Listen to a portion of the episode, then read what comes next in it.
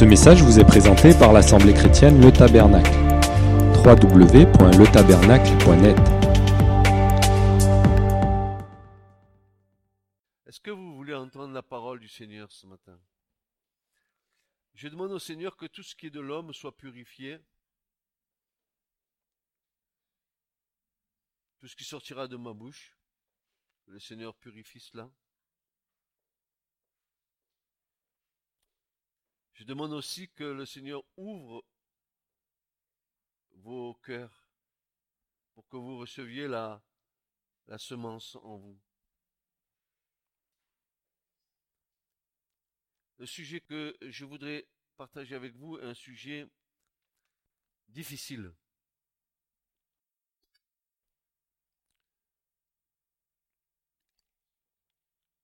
Parce que c'est un sujet qui, qui dure depuis des siècles et qui empoisonne la vie de l'Église. Quand je dis cela, c'est que je voudrais vous rappeler que quand Jésus est remonté auprès du Père, il avait laissé ses directives à ses apôtres pour continuer l'œuvre.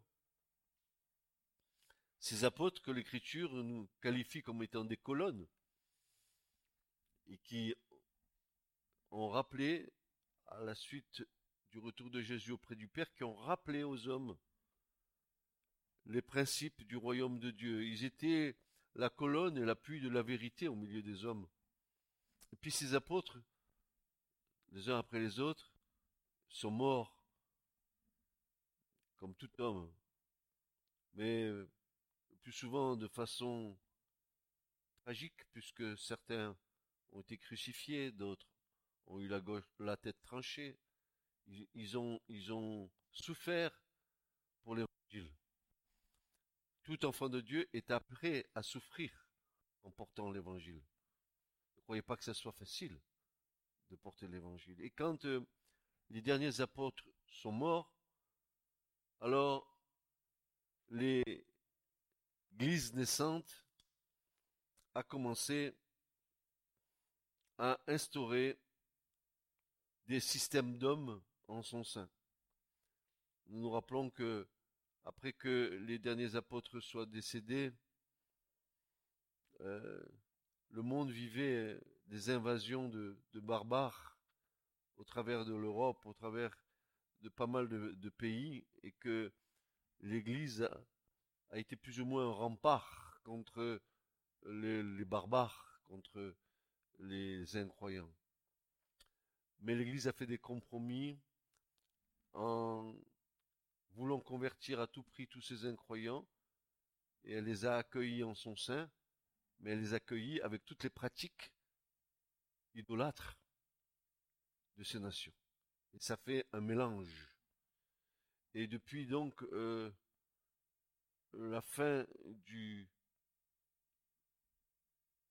second siècle, du premier siècle plutôt, dès que les derniers apôtres ont disparu de la scène, voilà que l'Église a commencé lentement à dériver, à dévier. Et si nous avons la perspicacité de, lire l'Écriture avec euh, les yeux de l'Esprit, nous nous apercevons que le message aux sept églises que Jésus a donné est un message qui reproche à l'Église ses nombreuses déviations. Nombreuses. Et nous arrivons, nous, on est dans l'an 2017. Où en est l'Église? Où en est la foi des chrétiens? Entre parenthèses. Et on a dans l'écriture comme encore une espèce d'écho qui résonne parce que nos, frères, la, parole de Dieu, c'est une parole, malgré qu'elle ait été écrite des siècles en, en, en, arrière, elle est la parole vivante et permanente de Dieu.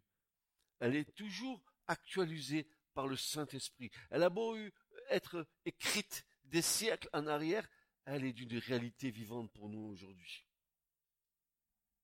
Et, nous écoutons ce que l'Écriture nous dit ce matin pour euh, comprendre dans quel état est l'Église et dans quel état sont euh, en général la chrétienté et les chrétiens.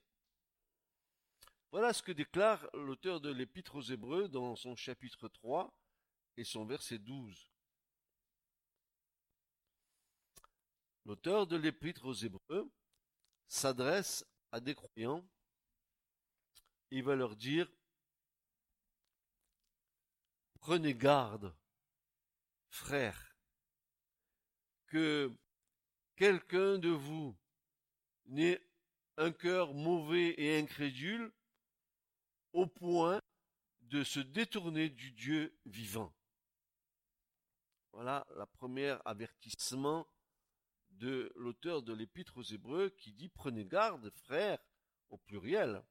Prenez garde que quelqu'un de vous n'ait un cœur mauvais et incrédule, au point de se détourner du Dieu vivant. Et nous allons essayer de comprendre ce que cela veut dire. En tout cas, tel est l'avertissement de l'apôtre Paul aux Hébreux.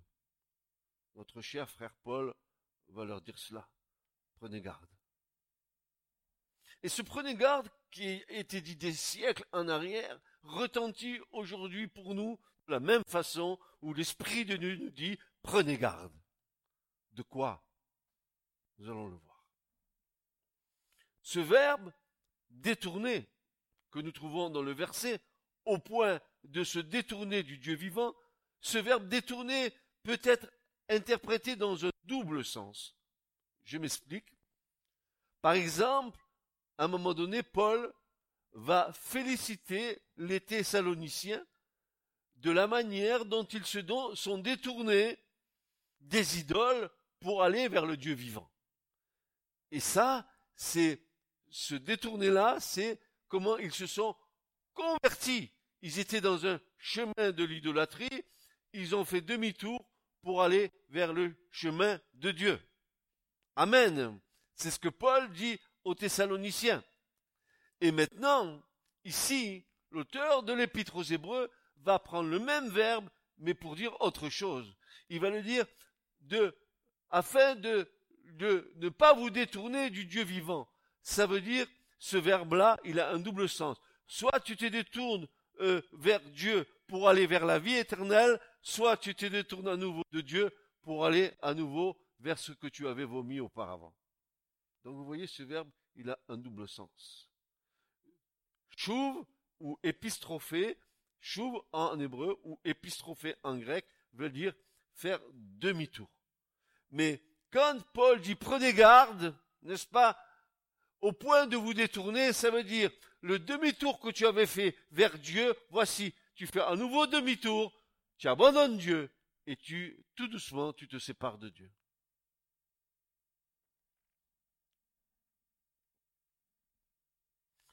Le premier verbe nous rapproche de Dieu, le second verbe nous éloigne de Dieu. Alors, de quoi je parle ce matin?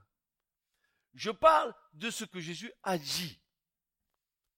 Je parle de la vision que Christ nous donne des derniers temps. Je parle de l'avertissement du Seigneur. Et dans ces avertissements, on trouve, n'est-ce pas, que la foi du plus grand nombre va se refroidir.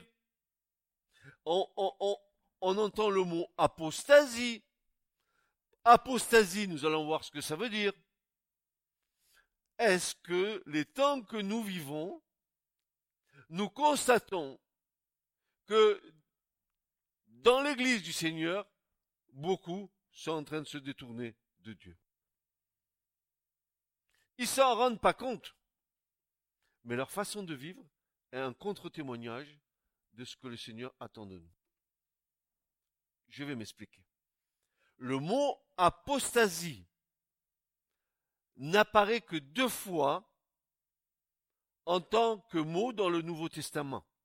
Mais il apparaît en tant que verbe. Et ce verbe veut dire se détourner.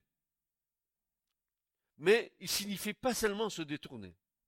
il signifie aussi chuter, faire défection à la foi, se retirer ou se détourner de quelque chose à laquelle on adhérait auparavant. Ça veut dire, avant j'adhérais à la foi à Jésus et maintenant je me détourne de la foi du Christ. Je ne me détourne pas d'une manière franche, mais ma façon de vivre est un anti-témoignage. Je suis en train de renier ma foi par la manière dont je vis.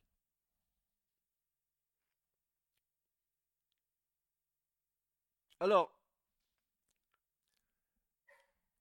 l'apostasie est un mal que j'appelle moi un mal graduel. Il se fait par degrés. Tu apostasies pas du jour au lendemain. C'est, ça va être une dégradation de ta foi sans t'en rendre compte. Parce que ta foi va être remplacée par autre chose.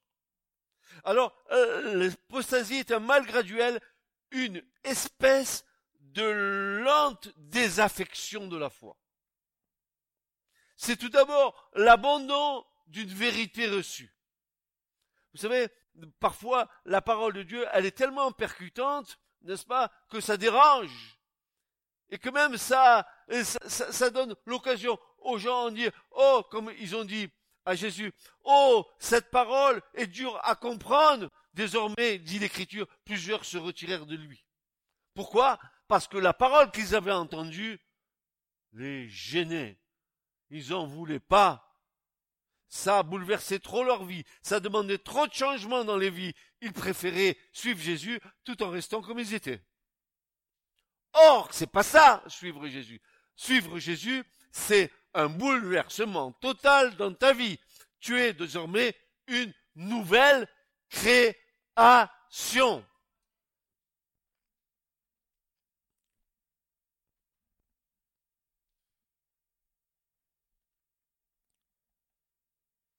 C'est tout d'abord l'abandon d'une vérité reçue. C'est un état d'esprit insidieux. Écoutez bien, un état d'esprit insidieux qui nous fait croire que nous sommes encore dans la foi. Et là, nous avons affaire à une foi illusoire, illusoire, alors que nous, nous, que nous sommes en train de dévirer et que nous nous éloignons de Dieu, emportés par le flot du monde avec un cœur partagé. C'est ça l'apostasie.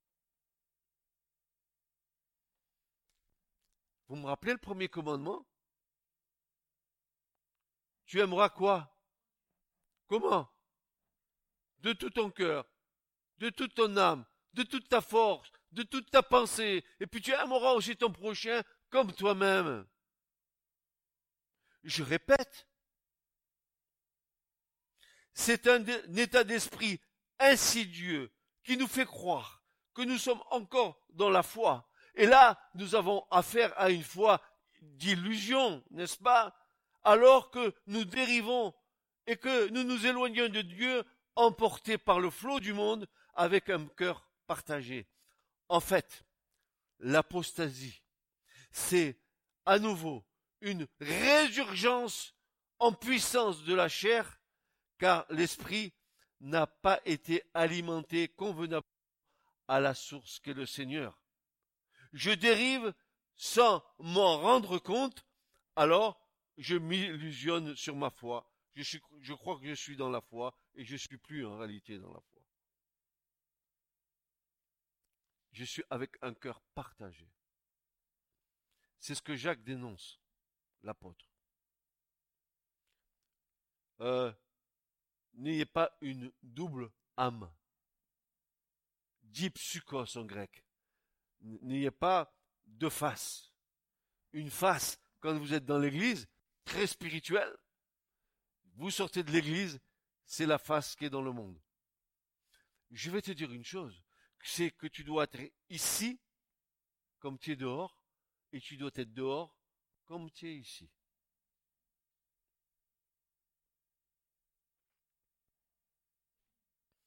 En fait, l'apostasie, c'est à nouveau une résurgence en puissance de la chair, car l'esprit n'a pas été alimenté convenablement à la source qui est le Seigneur. Si je n'ai pas une vraie relation avec Jésus, ma foi s'étiole. Elle vient comme une pelote de laine. Elle s'étiole, ma foi. Et je dis, oui, Jésus, je te connais. Je parle de toi. Ouais, bla bla bla bla. C'est tout.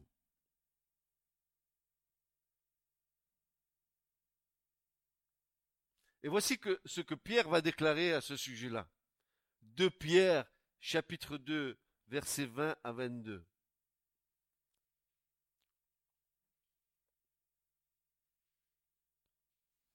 Quel, verset, que des versets tellement vrais, frères et sœurs. Euh, euh, la parole de Dieu est, est d'une telle actualité, d'une telle véracité. Voilà ce que Pierre déclare. Si, après s'être arraché aux influences corruptrices du monde, par la connaissance qu'ils ont eue de notre Seigneur et Sauveur Jésus-Christ.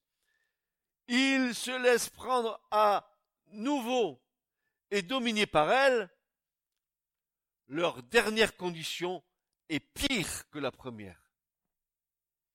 Il aurait mieux valu pour eux ne pas connaître le chemin d'une vie juste plutôt que de s'en détourner après l'avoir connu et d'abandonner le saint commandement qui leur avait été transmis. Il confirme la vérité de ces proverbes. Le chien retourne à ce qu'il a vomi et la truie, à peine lavée, se vautre de nouveau dans la boue. Voilà.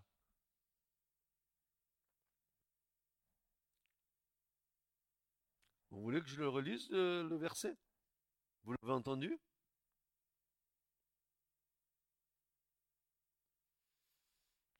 Pierre dit, si après s'être arraché aux influences du monde, mais pas n'importe lesquelles, aux influences corruptrices du monde, qui nous corrompent, l'esprit du monde qui peut encore habiter en nous et qui fait que cet esprit, à un moment donné, domine sur nous pour nous tirer, nous tirer hors de la présence du Seigneur.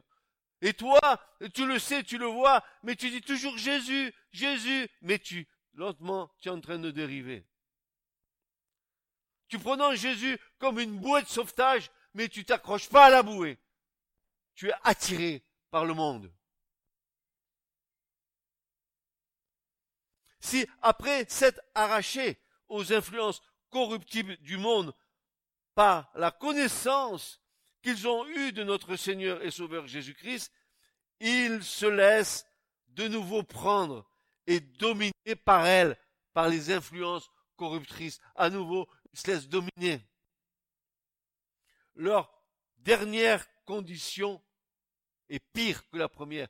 Ça veut dire que Pierre, il nous dit que la dernière condition que tu as, après avoir connu le Seigneur, et que tu retournes, n'est-ce pas, vers ce que tu as vomi, eh bien, cette dernière condition, elle est pire qu'avant que tu aies connu le Seigneur.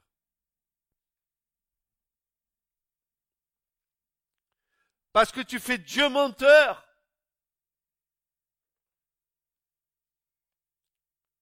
Parce que le sang que tu confesses sur ta vie qui t'a purifié de tout péché, tu continues. Tu continues.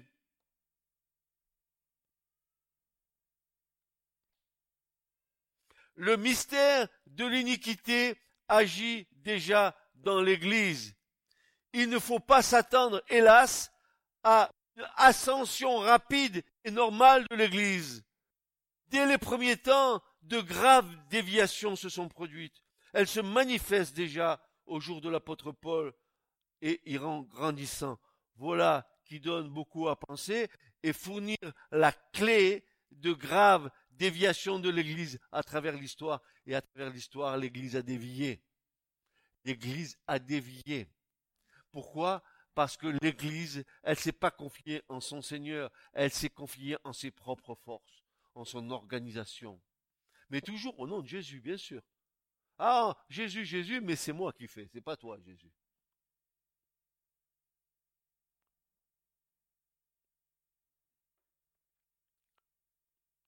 L'apôtre Paul déclare qu'au dernier temps, quelques-uns apostasieront de la foi, tandis qu'on s'élèvera contre l'institution sacrée du mariage. Écoutez bien ce que dit Paul à Timothée. Il dit que on va s'élever contre l'institution sacrée du mariage.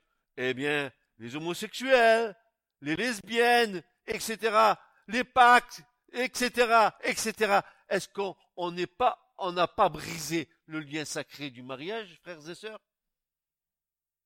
Ou c'est vu par Dieu dans la pureté?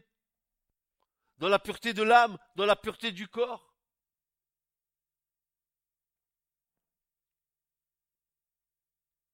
N'est-ce pas le cas aujourd'hui avec l'homosexualité, le lesbianisme et les pactes? Libertaires qui conduisent l'homme et la femme dans de nombreuses déviations. Une question pressante se pose quant à l'idéal de la relation de Christ avec son Église. Et la question est la suivante. Où en sommes-nous de ce modèle parfait de Christ avec son Église? Où, en est l'Église? Qui a admis dans son sein de faire n'importe quoi pourvu que les gens y remplissent les chaises de l'église.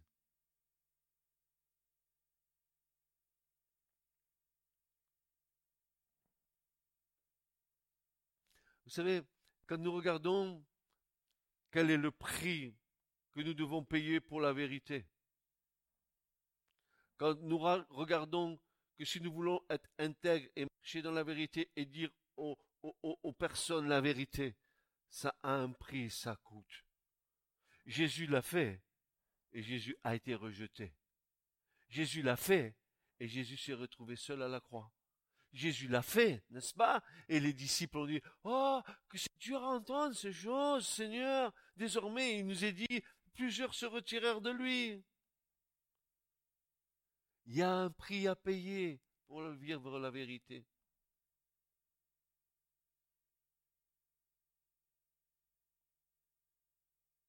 Oh, la religion, c'est beau, hein. La religion, c'est beaucoup de, de salamalek, c'est beaucoup de, d'attitudes, de formes religieuses. Mais ils ont, euh, ils ont des apparences de piété, mais ils en ont renié ce qui en fait la force, c'est-à-dire le Christ. Christ ne vit pas en eux. Il se rassure au travers d'une religion. Et c'est en ce sens que l'Église a dévié. C'est qu'elle a accepté ça.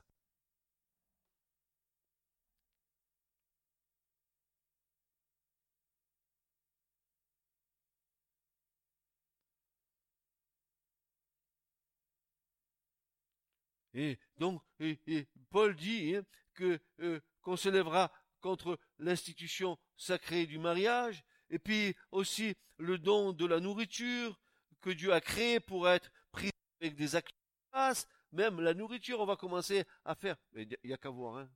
Il n'y a qu'à voir. C'est aberrant ce que, nous pouvons voir euh, en, tant que publicité pour la nourriture maintenant.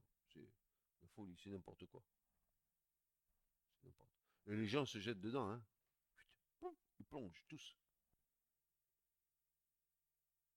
Ils plongent tous. Puis, après avoir fait cela, on s'attaque, on s'attaque à d'autres vérités. On finira par mépriser la vérité chrétienne dans son ensemble. Ce sera l'apostasie totale où l'on rejettera tout ce qui est de Dieu le Père et tout ce qui est de Dieu le Fils. Sera l'apostasie dite chrétienne dont l'épître Jude nous donne un tableau saisissant. Notre seul Maître et Seigneur Jésus-Christ sera renié. Jude, versets 16 et 19, avant l'Apocalypse. Voilà comme il décrit ces gens.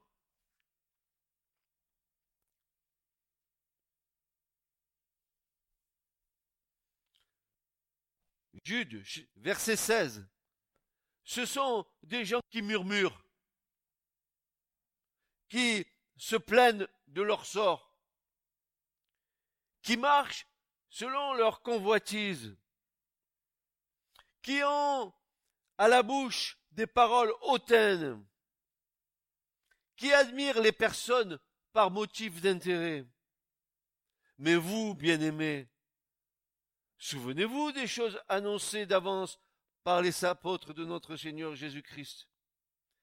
Ils vous disaient qu'au dernier temps, il y aurait des moqueurs, marchant selon leur propre convoitise impie, en ce qui provoque des divisions, hommes sensuels, n'ayant pas l'esprit.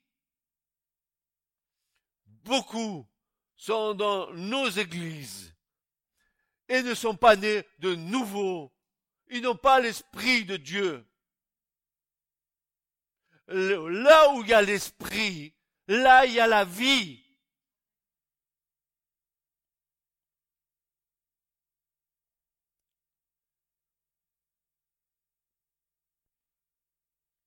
Et Paul de continuer dans 2 Timothée 3, versets 1 à 5, et il s'adresse à l'Église, mes bien-aimés. Voilà ce que Paul va dire à, Timothée dans la seconde de Timothée au chapitre 3 et au verset 1 à 5. Paul va dire, sache bien que dans la période finale de l'histoire, je pose la question ce matin, que dit le Saint-Esprit? Sommes-nous à la fin des temps ou pas? Il dit les temps seront difficiles. Est-ce que les temps sont difficiles? Les hommes seront égoïstes, avides d'argent, vantards et prétentieux. Ils parleront de Dieu d'une manière injurieuse et n'auront pas d'égard pour leurs parents. Ils seront ingrats, dépourvus de respect pour ce qui est sacré, pour les choses de Dieu. Ils blasphémeront les choses de Dieu, n'est-ce pas? Sans cœur, sans piété, calomniateurs, incapables de se maîtriser, cruels, ennemis du bien, emportés par leur passion et enflés d'orgueil. Ils sont prêts à toutes les trahisons. Ils aimeront le plaisir plutôt que Dieu. Certes, ils, regardez bien, regardez bien, regardez bien, mais c'est criant de vérité, frères et sœurs, c'est ce que nous constatons. Certes, ils resteront attachés aux pratiques extérieures de la religion, mais en réalité, ils vous rendront rien savoir de ce qui en fait la force, c'est-à-dire le Christ. Et Paul dit, détourne-toi de ces gens-là.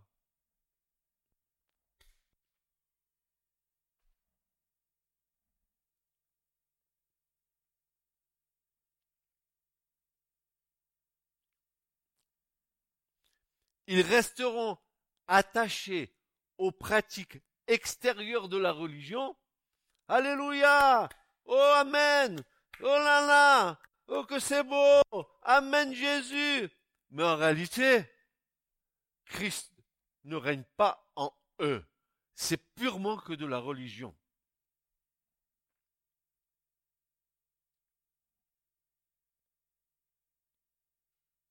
Alors, Paul nous donne un solennel avertissement. Et dans 2 Thessaloniciens chapitre 2 verset 3, voici ce que Paul va déclarer. 2 Thessaloniciens 2 verset 3, il va dire ceci.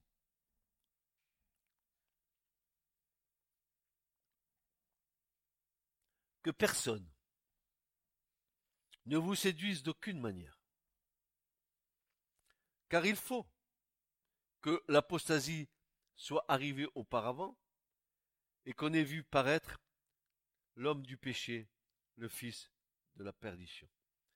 L'apostasie, c'est la préparation à la venue de l'Antichrist.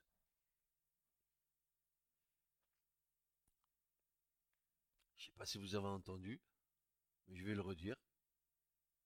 L'apostasie, c'est la préparation à la venue de l'Antéchrist. Plus la foi diminue dans l'Église, plus la barrière est renversée, et plus l'Antichrist va venir régner. Écoutez bien ce que Jésus a dit. Quand le Fils de Dieu reviendra sur la terre, trouvera-t-il quoi?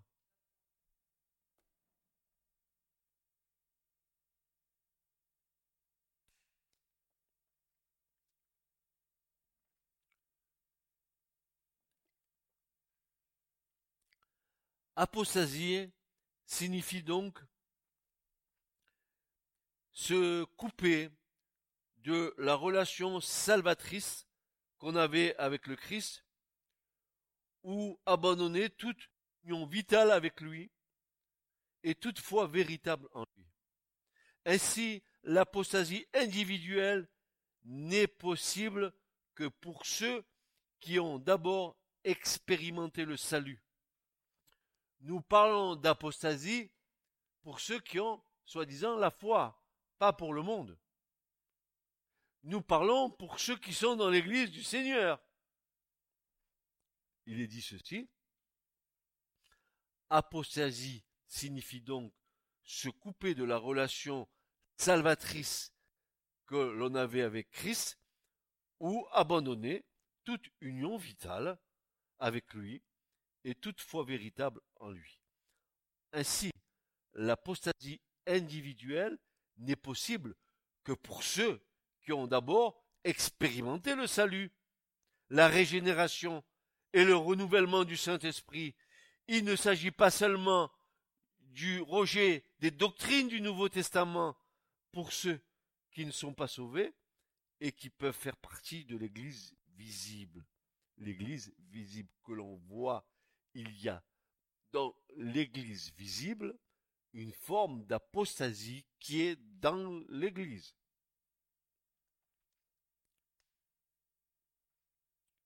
Ne te rassure pas parce que tu es ici au tabernacle.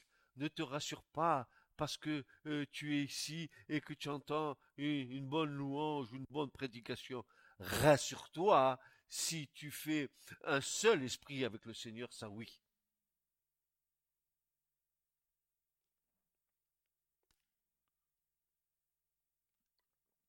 Alors l'apostasie, elle peut prendre deux formes bien distinctes.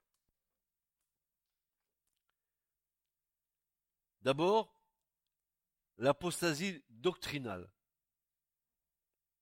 c'est-à-dire le rejet d'une partie ou de la totalité des enseignements de Christ et des apôtres.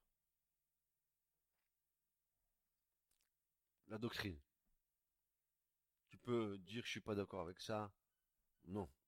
D'ailleurs, Paul le dit à Timothée, mais l'Esprit dit expressément que dans les derniers temps, quelques-uns abandonneront, la foi pour s'attacher à des esprits séducteurs et des doctrines de démons. 1 Timothée 4.1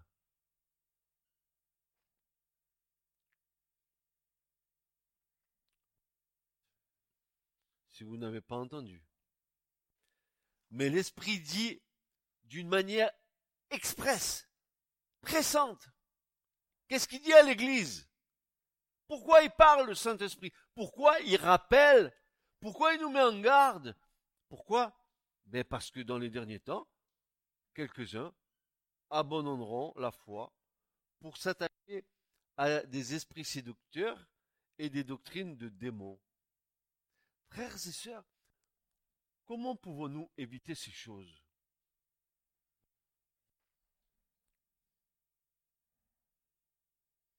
Où est le lieu par excellence où on, juge, où on enseigne, où on édifie, où on peut éprouver les choses. Si ce n'est où Oui, mais où Dans quel lieu? Dans l'église du Seigneur. Quand nous sommes réunis ensemble, nous exerçons notre discernement, oui ou non? Est-ce que ce matin, quand il est prêché ici, vous exercez votre discernement?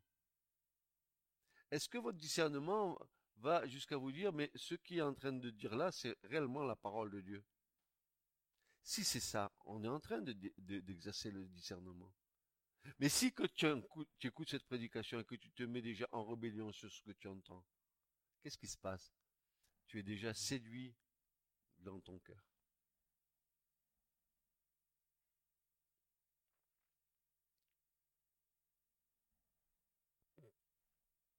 Paul dit, hein,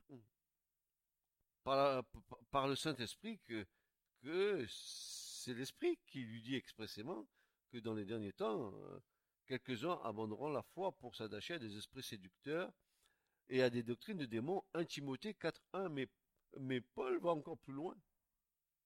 Il va dire ceci. Car il viendra un temps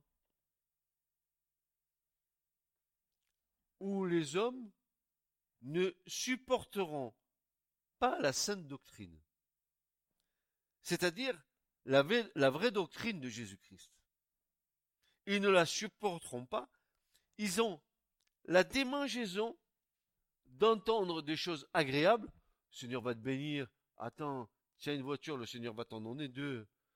As 500 euh, euros en compte, tu vois, le Seigneur va multiplier, tu vas tu vas à la fin de l'année, tu vas toucher le gros lot. Ils ont, ils ont la démangeaison d'entendre des choses, n'est-ce pas, et qui leur sont agréables. Ils se donneront une foule de docteurs, c'est-à-dire les soi-disant docteurs en matière biblique, selon leur propre désir. Fais-moi entendre ce que j'ai envie d'entendre. Surtout fais-moi entendre les bonnes choses. Et laisse les choses qui me dérangent de côté, petit docteur.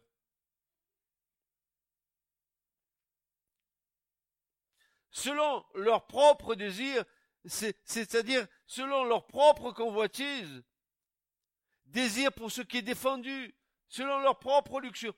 Donne-moi, donne-moi, donne-moi, Seigneur, donne-moi, donne-moi, donne-moi. Mais pour que le Seigneur donne, il faut que tu donnes. C'est euh, l'accord c'est le CETA, vous savez, l'accord commercial entre l'Europe et le Canada. On ne fait pas un accord comme ça sans réciprocité dans les accords. Si tu veux que Dieu te bénisse, alors, qu'est-ce que tu fais, toi? Tu attaches à lui? Tu l'aimes de tout ton cœur? Et il te donnera ce que ton cœur désire. Mais en plus de ça, c'est pas ce que tu désires dans ton cœur, toi. C'est que ce que Dieu a mis dans ton cœur afin que tu désires la chose qu'il a mis dans ton cœur et tu l'auras.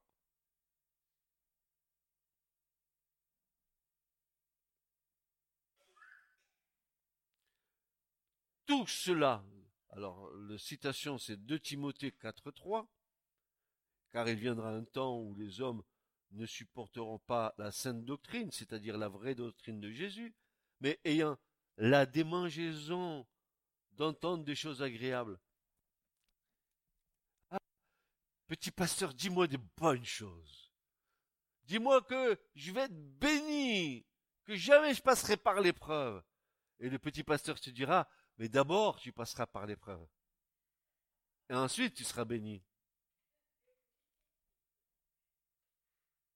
N'inverse pas, n'est pas la démangeaison des choses qui te font plaisir.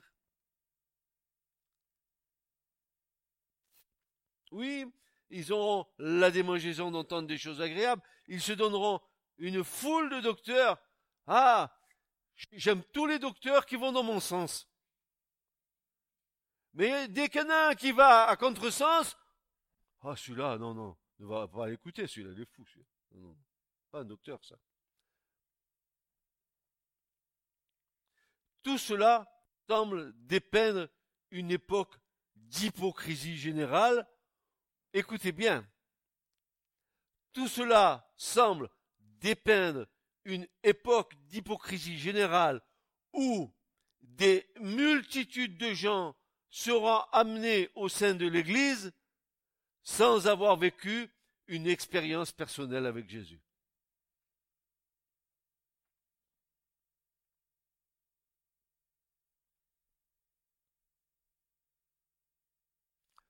Au cours, de, de, nos nombreuses années de service avec le Seigneur, on en a entendu des, vertes et des pas mûres.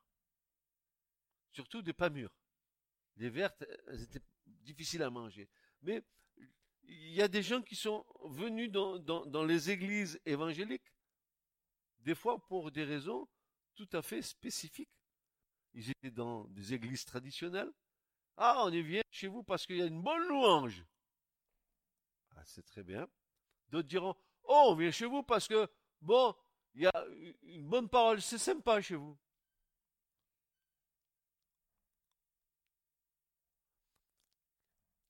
Quand tu viens dans, une assemblée, il faut que la personne qui rentre dans l'assemblée, si elle ne la connaît pas, cette assemblée, elle sente que dans cette assemblée, il y a quelque chose qui est différent.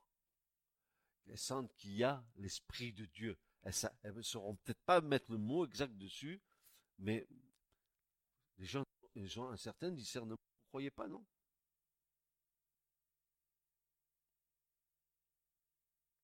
Ça mon père. Pareil.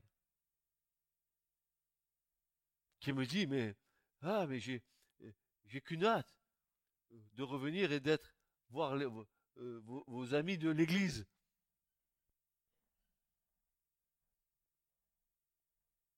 Puis je reviendrai quand ils seront tous les deux en congé, comme ça, je pourrai profiter d'eux et des enfants. Et vous voir. Ah mais je vous ai pas oublié. Je vous téléphone. Pourquoi? Parce que cet homme, un soir, il est venu ici. je ne le connaissais ni d'Adam ni d'Ève. C'était le père de Didier, j'avais jamais vu de ma vie. Et avec une autre jeune fille, Nocero, qui était là, une, Mexicaine aussi qui était là. Et elles ont entendu quelque chose qui a percuté leur cœur. Donc, quand nous venons ici, c'est pas pour avoir la démonstration. Ah, on va écouter Francis. Qu'est-ce qu'il va nous dire encore aujourd'hui? Ah, on va se régaler avec le message et tout. Ouais, régale-toi, mais obéis au message, quoi.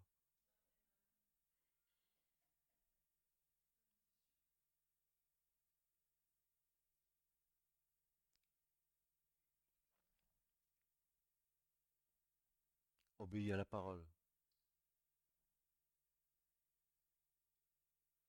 Alors nous avons vu la première, euh, le premier aspect de l'apostasie. On, a vu, on, voit que c'est d'abord une apostasie doctrinale où on va commencer à renier toutes les choses que nous avons entendues, que les apôtres nous ont laissées.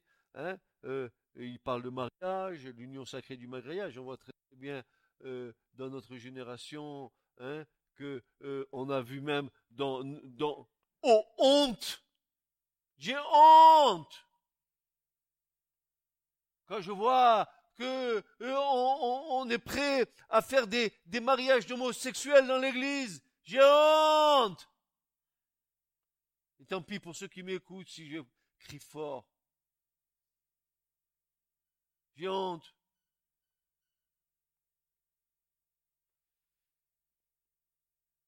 l'Église, elle, a complètement dérivé.